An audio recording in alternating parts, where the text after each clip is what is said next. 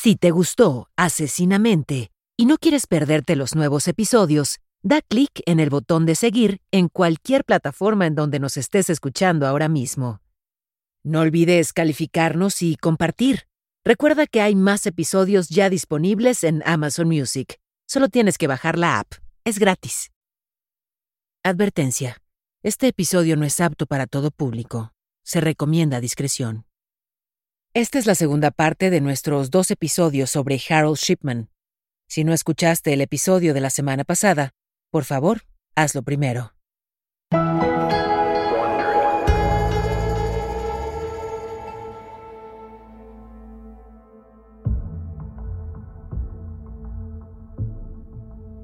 John Shaw, un taxista de Manchester en Inglaterra, hizo amistad con un buen número de sus clientes habituales. Se preocupó cuando 21 de sus clientes murieron repentinamente en un periodo de tres años. Todas eran mujeres. Y si bien no todas eran jóvenes, sí gozaban de buena salud. La única conexión que encontró entre los diferentes fallecimientos fue que compartían el mismo doctor, Harold Frederick Shipman. El conductor no llevó sus sospechas al consejo médico porque no confió en que investigarían el caso. Tampoco acudió a la policía porque temió que su denuncia fuera descartada. Cuando John expresó sus preocupaciones a su esposa, ella le aconsejó que no dijera nada. ¿Por qué? Resulta que el doctor era muy respetado en la comunidad y no quiso ver a su esposo demandado por difamación. John debió confiar en su instinto. En 1995, el año en que John comenzó a sentir que algo extraño ocurría, Shipman ya había envenenado a 28 personas, añadiendo a un total que en ese entonces sumaba a 127 personas asesinadas. Para el momento de su arresto, el 5 de octubre de 1998, al buen doctor se le cuestionaba haber asesinado a otras 132 personas por encima de las 127 ya contadas. En agosto de 1998, después de enterarse de que Shipman se encontraba bajo sospecha, John Shaw finalmente contactó a las autoridades, quienes no lo descartaron. Shaw cargó con la culpa de no haberlo reportado antes creyendo que tal vez pudo haber salvado a algunas de sus clientas, a quienes consideraba sus amigas. Su razonamiento es entendible. Es cierto, la mayoría pudo haber recibido sus afirmaciones como fantasiosas. Después de todo, ¿quién creería que un médico, cuyo juramento hipocrático exige no hacer daño, provocaría intencionalmente tanta muerte?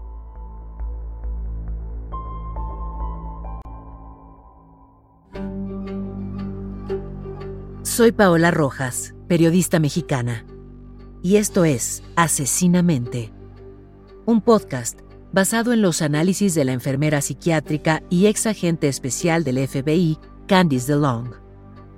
En esta serie, nos adentramos en lo más profundo y oscuro de la psique criminal. Acompáñame mientras exploramos las mentes de los asesinos seriales más infames. Episodio con episodio, te relataré los casos más escalofriantes que han estremecido a la sociedad y dejaron una marca indeleble en la historia.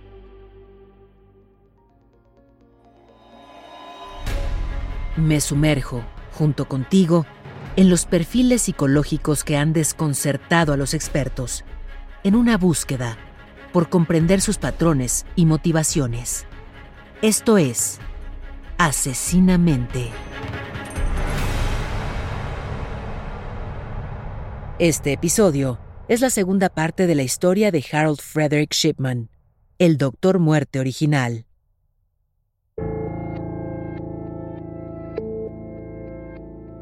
En 1979, el mismo año en que él y su esposa dieron la bienvenida al tercero de sus cuatro hijos, Harold Frederick Shipman sumó dos personas más a la cuenta de pacientes asesinados. Los investigadores creen que Shipman estaba matando a dos pacientes por año entre 1980 y 1983. En el 84, aumentó el número de víctimas anuales a nueve. Los Shipman rara vez socializaban con colegas, vecinos o incluso con su familia extendida. No asistieron a la cena del vigésimo aniversario de su propia práctica médica ni a ninguna fiesta de jubilación del personal. Hicieron una pequeña fiesta para el cumpleaños número 18 de su hija en su casa en 1985, pero esto fue un evento raro. Su casa siempre se mantuvo desordenada y sucia. En 1985, el padre de Shipman murió de un ataque al corazón a los 70 años. Fred no asistió al funeral, pero se enfureció cuando se enteró de que su padre le heredó la casa familiar a su hermana mayor, quien luego la vendió y se compró una casa nueva. Ella invitó a vivir a su nueva casa a otro de sus hermanos y a su familia. Luego, redactó un testamento dejándole todo al mismo hermano. Debido a esto, Fred cortó todo contacto con sus hermanos. Se volvió aún más socialmente aislado de todos, excepto de su esposa. Más adelante los investigadores le atribuyeron 11 muertes a Shipman durante ese año en el que se peleó con sus hermanos.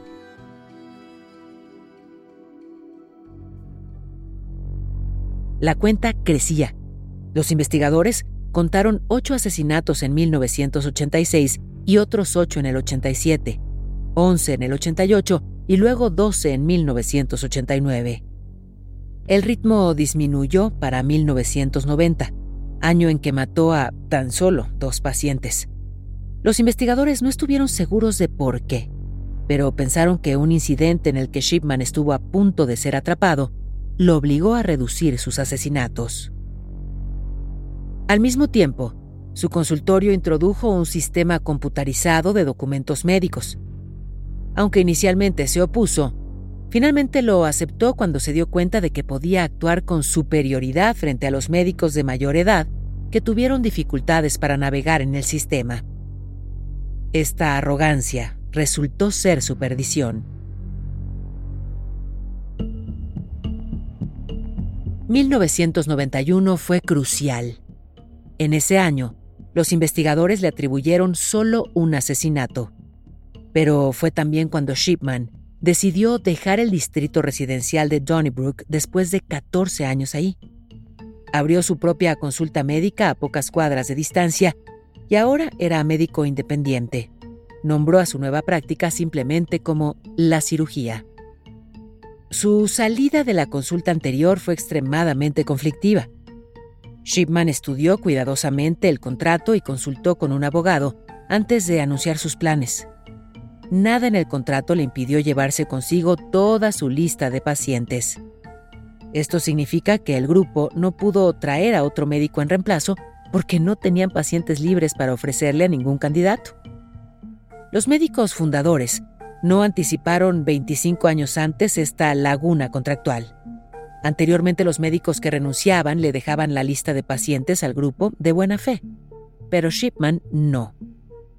Él también pidió a los médicos fundadores que le reembolsaran el dinero que había invertido en la clínica.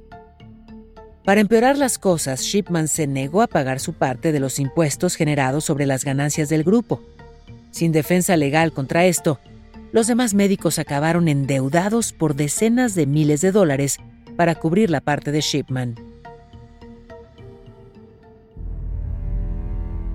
Ahora, libre de cualquier supervisión, Shipman intensificó sus asesinatos.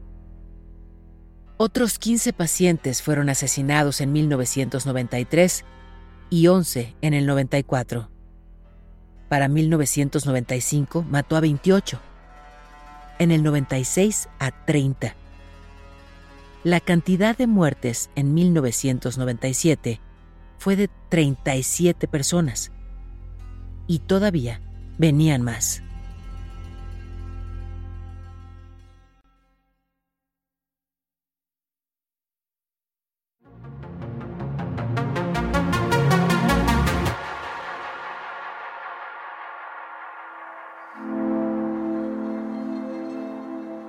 Justo enfrente del nuevo consultorio médico de Harold Shipman, había un grupo médico bien establecido. Cuando Shipman necesitaba segundas firmas en documentos médico-legales, sencillamente se las pedía. Ellos accedían a hacerlo a cambio de un pequeño cobro. En 1996, la doctora Linda Reynolds se unió al grupo médico vecino. Rápidamente notó con qué frecuencia se preparaban formularios tipo C para el doctor Harold Shipman. Los tipos C son confirmaciones de los documentos de defunción llenados por un segundo médico para certificar que una muerte ocurrió en un hospital o también si sucedió fuera de un entorno clínico. Son parte estándar de los documentos de certificación médica de la causa de muerte. La doctora Reynolds también notó que él estuvo presente en muchas de las muertes. Cuando le mencionó esto a sus colegas, trataron de tranquilizarla. Le dijeron que Shipman trataba a muchos pacientes ancianos y era conocido por visitarlos sin previo aviso cuando su estado de salud lo requería. Por lo tanto, para ellos su presencia en los momentos de muerte no era sorprendente. Candice DeLong observó a lo largo del estudio de este caso que como enfermera es muy raro encontrarse en la habitación en el momento en que un paciente fallece. Si bien esto es algo que puede suceder, no es un evento diario o al menos mensual. Como enfermera visitante o haciendo visitas a domicilio a los pacientes en sus hogares, es muy inusual estar con alguien en el momento en el que fallece.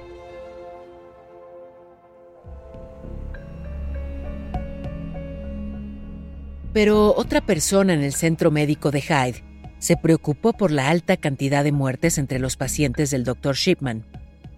Deborah Van Frost trabajaba en el negocio funerario de su familia cuando un colega de la doctora Reynolds visitó la funeraria para firmar unos formularios. Debra le habló sobre sus preocupaciones en torno al Dr. Shipman. Ese médico luego preguntó directamente a Shipman sobre las muertes de sus pacientes. Y por supuesto, Shipman lo negó. Si a Shipman le preocupaba la situación, no lo demostraba. Luego, entre enero y febrero de 1998, asesinó a 12 personas más. Deborah Bam no quedó satisfecha con las garantías que recibía de este médico.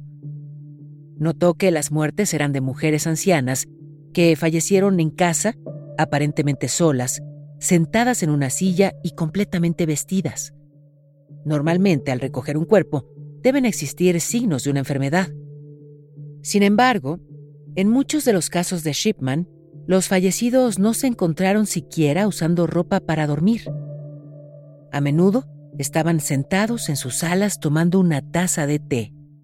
¿Le suena familiar?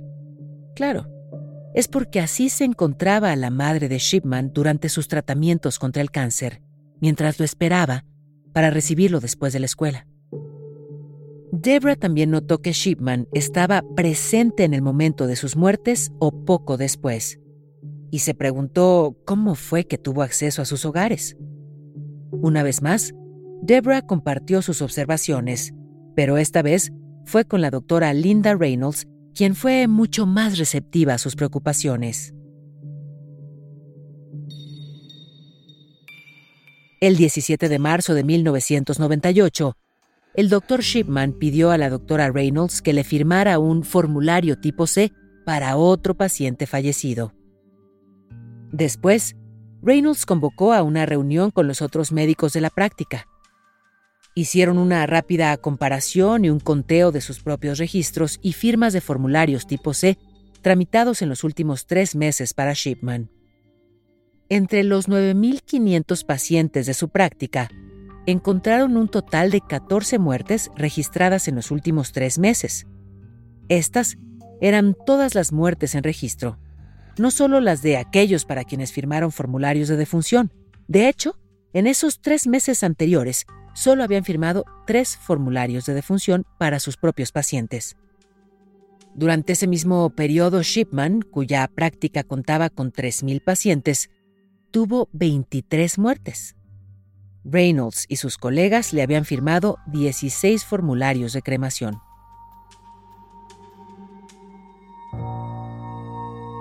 La doctora Reynolds procedió a contactar al sindicato médico, luego al forense en turno, y este contactó a la policía.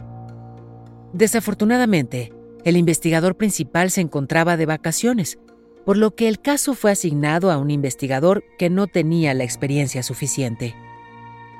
No entendió la comparación de los certificados de defunción que le dio la doctora Reynolds y, peor aún, no se dio cuenta de que los cuerpos de los dos pacientes de Shipman que habían muerto recientemente todavía seguían en la morgue. Como resultado, no se les practicó ninguna autopsia como sugirió Reynolds. Después de una investigación superficial, el, llamemos, investigador, cerró el caso. Decir que el comportamiento asesino de Shipman fue compulsivo sería dejarlo profundamente corto. Cuando hicieron un conteo final de todos sus asesinatos, se llegó a la suma de 230 víctimas. ¿De verdad? 230 asesinatos con intención antes de que lo detuvieran. Esto es un récord en el mundo de los asesinatos en serie. Entonces, ¿por qué? ¿Por qué tantos? ¿Por qué lo hizo? Candice DeLong concluye que aquí sucedió algo que ya había platicado en anteriores situaciones. Matar le provocaba algo. Matar le hacía sentir bien, así que se volvió compulsivo. Como seres humanos, tendemos a evitar comportamientos que nos hacen sentir mal, como la culpa, la ansiedad, la tristeza o el miedo. Estos sentimientos son realmente incómodos y hacemos cualquier cosa con tal de evitarlos, señala Candice.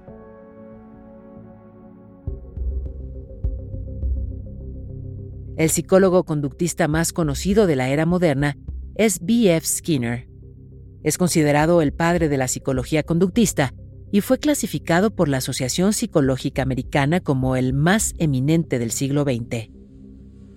Uno de los principios fundamentales de Skinner sobre la explicación del comportamiento humano es que las acciones futuras dependen de la alegría o la miseria que experimentamos al realizarlas.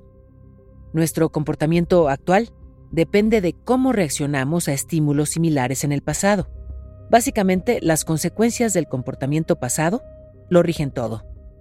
Si nuestro comportamiento es reforzado con un resultado positivo, entonces es probable que lo volvamos a hacer.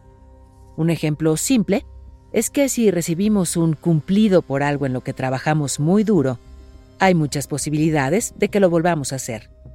Si ganamos a la primera que apostamos un dólar en una máquina tragamonedas o en una lotería, hay muchas posibilidades de que volvamos a apostar. Para Shipman, un resultado positivo era que sus pacientes murieran en sus manos, excepto que, esta vez, Shipman apostó y ya era hora de que perdiera.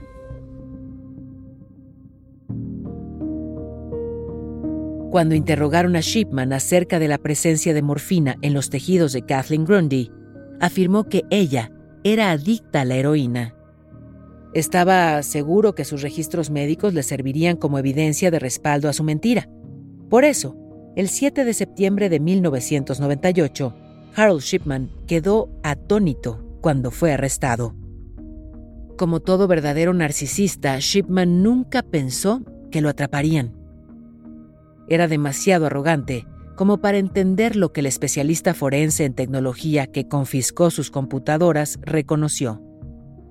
El disco duro registró fecha y hora en la que se agregaron datos falsos. Shipman falsificaba los registros digitales de muchos pacientes. Añadía un sinfín de datos falsos con tal de crear historias médicas que explicaran sus muertes. Surgió un patrón. Shipman estaba presente en sus muertes o llegaba poco después. Llamaba a los paramédicos y reportaba posibles causas de muerte que complacieran a las familias evitaba tener razones o motivos que le obligaran a reportarle a medicina forense. No tuvo empatía alguna por los familiares, de la misma manera que no tenía tolerancia con quien lo cuestionara. Muchos asesinos en serie han dicho a los investigadores que se sienten poderosos cuando están cometiendo el acto de quitarle la vida a su víctima, Esto les representa un poder absoluto sobre otra criatura viviente. ¿Debería dejarla vivir o no? En el caso de Harold Shipman, su profesión no solo le dio acceso a víctimas indefensas, sino que el ser médico, ocuparse del cuidado y la comodidad de sus pacientes, hizo menos probable que se despertaran sospechas cuando fallecían sus víctimas. Después de todo, estaban enfermas, ¿o no? Luego de las muertes, él regresaba a su consultorio y añadía registros médicos en fechas pasadas con tal que pudiera respaldar las causas de muerte listadas en el formulario tipo C. En el caso de Kathleen Grundy, añadió visitas al consultorio en fechas anteriores para crear un registro que demostrara síntomas de enfermedad cardíaca. A medida que se difundieron noticias sobre estos hechos, más familias afligidas se acercaron y la investigación se amplió. Tres cuerpos más fueron exhumados en septiembre de 1998. El 5 de octubre de ese año, Shipman fue arrestado bajo sospecha de estos tres asesinatos y fue interrogado. Sin embargo, detuvieron la entrevista cuando se le confrontó con registros fechados en los mismos días que murieron estos tres pacientes. Shipman se angustió y se confundió demasiado. Dos días después, fue acusado de esos tres asesinatos. Muchos residentes del centro médico de Hyde se pusieron de su lado. Pensaron que si bien el doctor Shipman administraba dosis letales de morfina, lo hacía porque sus pacientes se encontraban cerca de morir o agonizando. Entendieron que simplemente estaba siendo compasivo. Otros se indignaron por la exhumación de los cuerpos. Existe un fenómeno psicológico muy real llamado el efecto halo. El efecto halo ocurre cuando un rasgo de una persona o cosa se utiliza para hacer un juicio general. Es un tipo de sesgo. Para algunas personas, el simple hecho de ser médico es suficiente para ganarse la confianza y el respeto. Como tal, los médicos y las enfermeras son las personas menos propensas a estar en el ojo de la sospecha por matar a un paciente. Sin embargo, los doctores y las enfermeras están sobre representados en el mundo del envenenamiento. La policía desarrolló un sistema para identificar a las víctimas que serían exhumadas. Con tantas muertes sospechosas en sus manos, utilizaron este sistema para abrir investigaciones sobre cada fallecimiento. Le asignaron puntos a cada caso para ayudarles a establecer prioridades. Por ejemplo, se otorgaron puntos si el paciente tuvo una causa de muerte no consistente con los registros médicos, otros si los registros médicos fueron alterados, otros más si el cuerpo fue enterrado mas no cremado, puntos si faltaba alguna propiedad o si algún familiar expresaba sospechas. Este sistema también sirvió para dar seguimiento a los cientos de investigaciones que continuaron apareciendo durante los próximos cinco años. La diamorfina, que se descompone como morfina en el cuerpo, fue una elección extraña de droga para Shipman. La morfina se queda en los tejidos del cuerpo siempre que haya tejido presente. Hay otras drogas que se descomponen rápidamente y son mucho más difíciles de detectar, como la insulina. Resulta interesante el que eligiera una droga que dejaba rastros. Esto pudo ser el resultado de su arrogancia, que nació de creer que nadie nunca podría cuestionar su palabra. Esto describe muy bien a los criminales, hay una expresión acerca de este tipo de personalidad que parece relevante. La arrogancia te hace estúpido. Entre agosto y diciembre de 1998, la policía de Manchester exhumó 12 cuerpos. Todos eran pacientes del Dr. Shipman. Algunos de ellos ya estaban demasiado descompuestos como para obtener suficientes muestras de tejido los análisis de laboratorio encontraron niveles letales de morfina en nueve de esos doce cuerpos. Una investigación sobre las muertes de otras seis mujeres, todas las cuales fueron cremadas, produjo suficientes pruebas como para que la policía pudiera acusar a Shipman por sus asesinatos. Esto fue en febrero de 1999. Shipman fue juzgado por los nueve cuerpos exhumados que tenían niveles letales de morfina y por las seis víctimas que fueron cremadas. Estas muertes ocurrieron entre 1995 y 1998. También se le acusó de un caso de falsificación.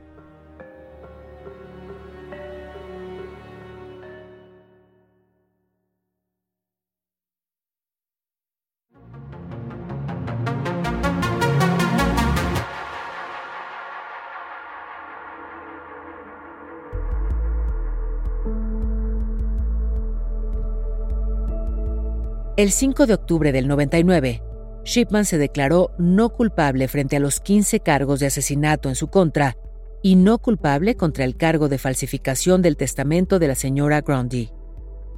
Fue condenado por todos los cargos y sentenciado a 15 cadenas perpetuas, además de una pena concurrente de cuatro años en prisión por la falsificación.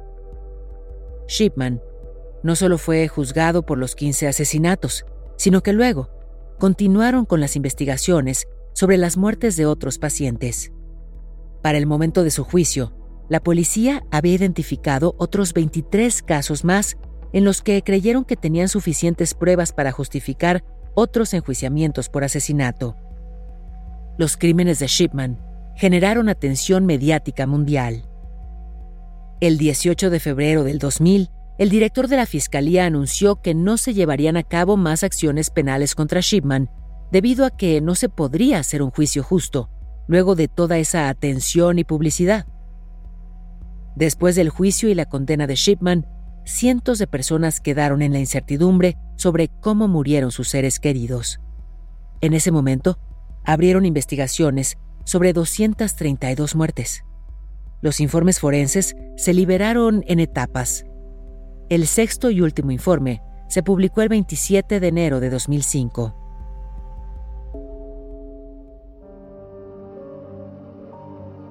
Pero antes de que esto sucediera, el 13 de enero de 2004, y dos días antes de su cumpleaños número 50, Harold Frederick Shipman se ahorcó en su celda. Perdió su pensión de médico cuando fue condenado y como resultado su pareja Primrose terminó en la indigencia ella se quedó sin pensión y sin tener alguna educación real en la cual apoyarse. Luego de los eventos quedó separada no solo de su familia, sino también de la de Shipman. Sin embargo, ella recibiría una pensión de viuda si Harold moría antes de los 60 años. Se cree que esta fue la motivación detrás del suicidio, para que Primrose obtuviera ese beneficio pero probablemente también fue porque aprovechó una última oportunidad para jugar a ser Dios y se llevó la última vida que pudo. Es importante destacar que Shipman nunca admitió ni confesó ninguno de sus asesinatos cuando murió. Las razones que haya tenido para matar a sus pacientes murieron con él.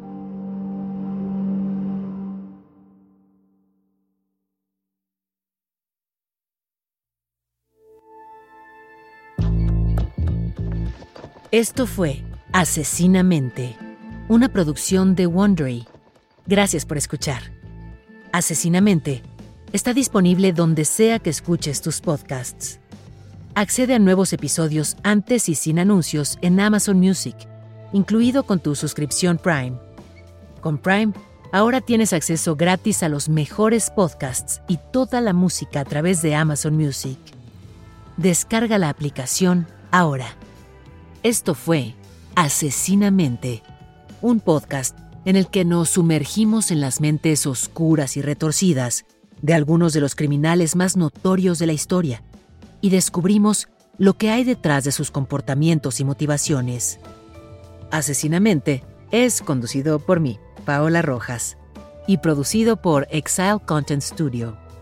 Coordinadora de producción Verónica Hernández. La traducción y localización es de Kraken Comunicación y Mario Conde. Supervisión de traducción Álvaro Céspedes. La grabación estuvo a cargo de Pedro Aguirre en los estudios de Exal Content. El diseño sonoro es de Hugo Mendoza y Gonzalo Messi. Producción ejecutiva de Carmen Graterol e Isaac Lee. Daniel Batista dirige el área de audio en Exal Content Studio. The Wondery, la producción es de Carlota Aparicio y la producción ejecutiva es de Sarah Barrett, Jessica Radburn y Marshall Louis.